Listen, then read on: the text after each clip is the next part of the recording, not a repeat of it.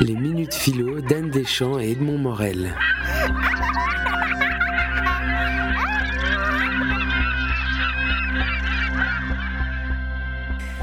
Oui, c'est un mot euh, qui, qui est assez tabou on parle pas trop du deuil, euh, la mort est de plus en plus gommée de nos sociétés. On ne voit plus les, convois euh, funéraires qui traversent une ville. Ça remettait un petit peu les pendules de l'âge à l'heure aussi, ça, de voir un convoi, d'avoir l'église qui sonne, etc., parce qu'il y a un mort.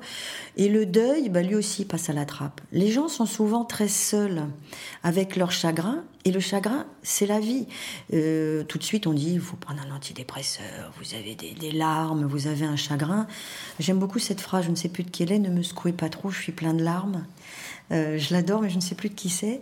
Vous, la retrouverez. Et euh, c'est vrai que les larmes sont quand même ont une utilité.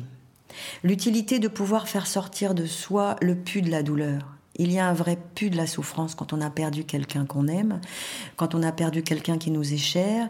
Et il faut vraiment du temps, euh, et personne n'aura le même temps, pour justement apaiser le départ de l'autre et comprendre que finalement, on n'oublie jamais, mais on peut se remettre.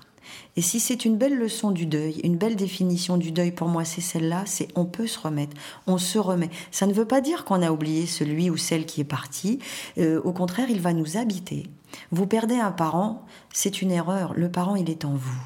Il est resté en vous parce que vous avez pu passer ce moment du deuil qui dit il n'est plus sur cette terre, mais il m'a nourri. Un parent vous a nourri. Un parent vous a donné quelque chose, du bon comme du mauvais. Et c'est vrai que le deuil, pour moi, c'est un beau mot.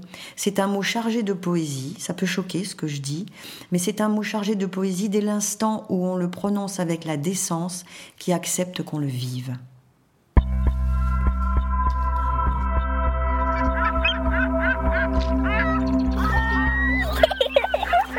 Les minutes philo d'Anne Deschamps et Edmond Morel.